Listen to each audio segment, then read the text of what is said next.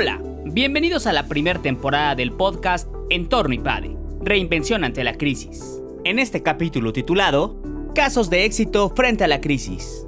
Todas las monedas tienen dos caras. Para todas las empresas, los cambios fueron notorios y evidentes. Pero no todas las empresas e industrias sufrieron. Algunas crecieron y reaccionaron. El profesor Jorge Yaguno, del área de factor humano del IPADE, nos presenta el caso de Horacio Miranda, de la industria tecnológica, quien mediante el estudio de las problemáticas y su comprensión, logró poner la corriente a su favor.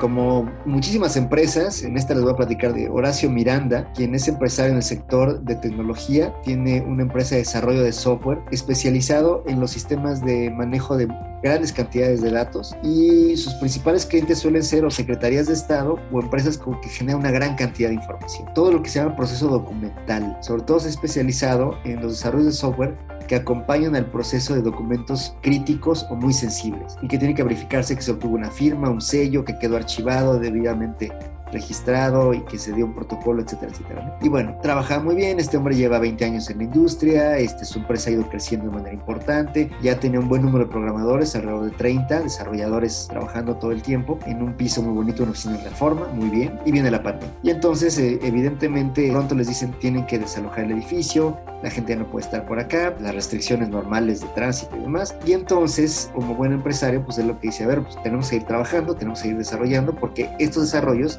también requieren cierto monitoreo. Y entonces, pues, lo que hace es que les manda a los muchachos sillas ergonómicas, les permite llevarse su equipo de la oficina a su casa o inclusive algunos les compra elementos que pueden llevarse pues, suficientemente potentes para enfrentarse a estos desarrollos, cámara de video y todo, para que pudieran hacer las conferencias como hemos platicado. Comienza el proceso y trata de llevarlo exactamente igual que como lo llevaba en su empresa. Él desde las 8 de la mañana, el primero en prender la cámara y empezaba como a pasar lista. Ya llegaron, cómo están, mandar mensajitos, empezar y empezar a programar citas durante toda la mañana con los diferentes equipos para ver cómo iban y demás. Y se enfrentaba a situaciones que al principio le parecían desalentadoras. De la mitad de la gente de su equipo no prendía la cámara y tenía que estar diciendo que la prendieran. Cuando la encendían se daban cuenta que pues alguno no se había bañado, tenían los pelos paraditos, este y tal, y como que, ¿qué pasa? O que los veía como despistados, como que no, no se ve que no se acababan de despertar bien, no, no, no, no habían hecho una rutina mañanera adecuada. Pudiera en este momento haber pensado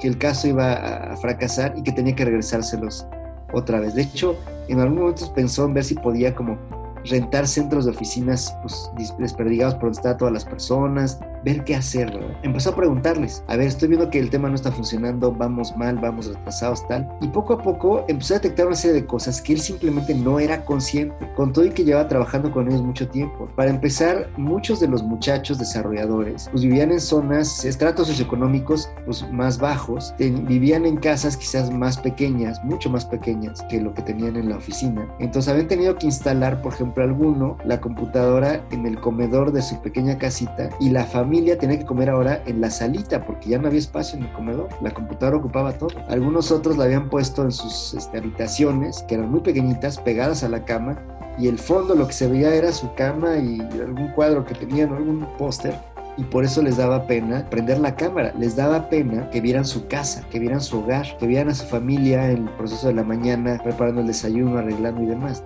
Y un segundo tema interesante es que para muchos de ellos el proceso laboral, el proceso intelectual que implica el desarrollo de software, pues no siempre encontraba su mejor momento en las mañanas. Varios le manifestaron que se sentían mucho más productivos trabajando en las noches y que la rutina que luego seguían en la, en la empresa era pues en la noche trabajar fuerte con algunos avances, llegar a la oficina y medio adormilados y estar como empezando a retocar lo que en realidad habían hecho en la noche y ya presentarlo y, moverlo. Era muy interesante porque él no se había percatado de estas rutinas y estas cosas, aunque siempre percibía pues que eran como muy pasivos en la oficina. No eran muy pasivos, estaban dormidos porque no habían dormido la noche anterior por hacer el software que le iban a presentar durante el día. Y la necesidad de estarlos viendo sentaditos le estaba compensando ahora tratando de tenerlos en comunicación vía WhatsApp y herramientas estas en la mañana. Entonces, platicando con ellos, hablando de esto, entendiendo estas cosas, descubrió de pronto que podía perfectamente adecuarse y adecuarlos a un modelo de trabajo que fuera pues, algo más accesible entre todos. Entonces, primero comenzó por mandarles unos fondos de pantalla que podían poner exactamente detrás de ellos, una como cortina que ponían detrás de ellos, bonita, muy bien hecha, con el logo de la empresa o, o inclusive en algunas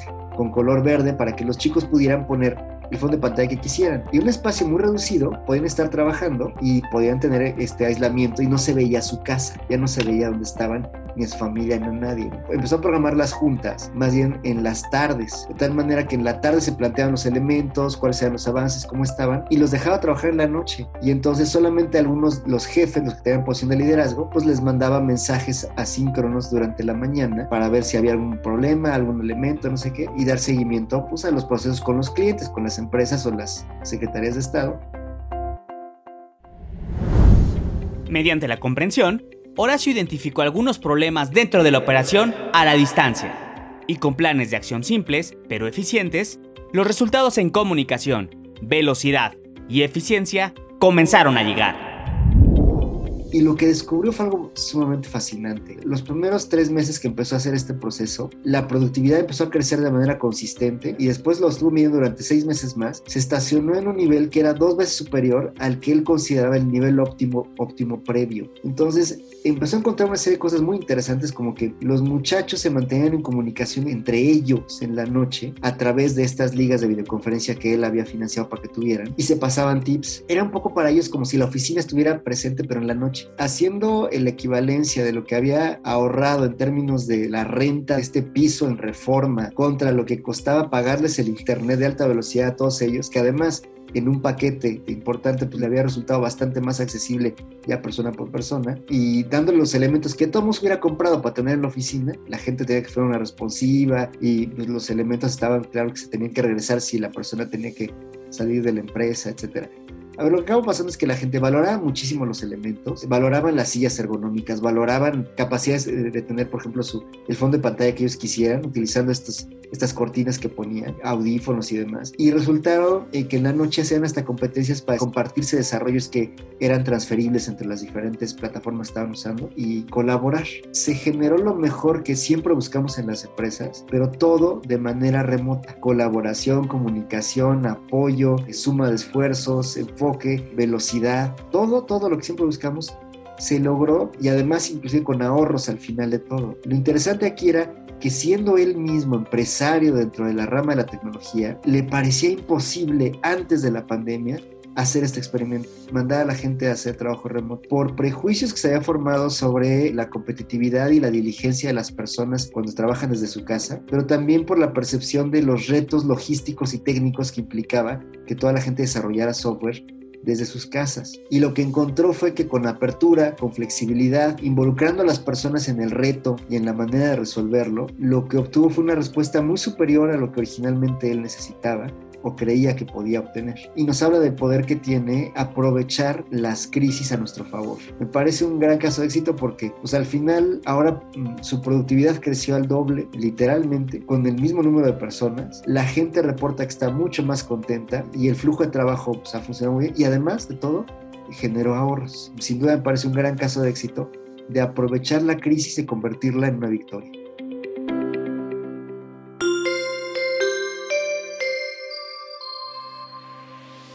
Suscríbete a nuestro canal de YouTube IPADE News Media y visita ipade.mx diagonal blog. Encuentra videos, artículos e infografías relacionadas con el mundo empresarial de la actualidad. Y no olvides compartir este contenido. IPADE, The World Calls.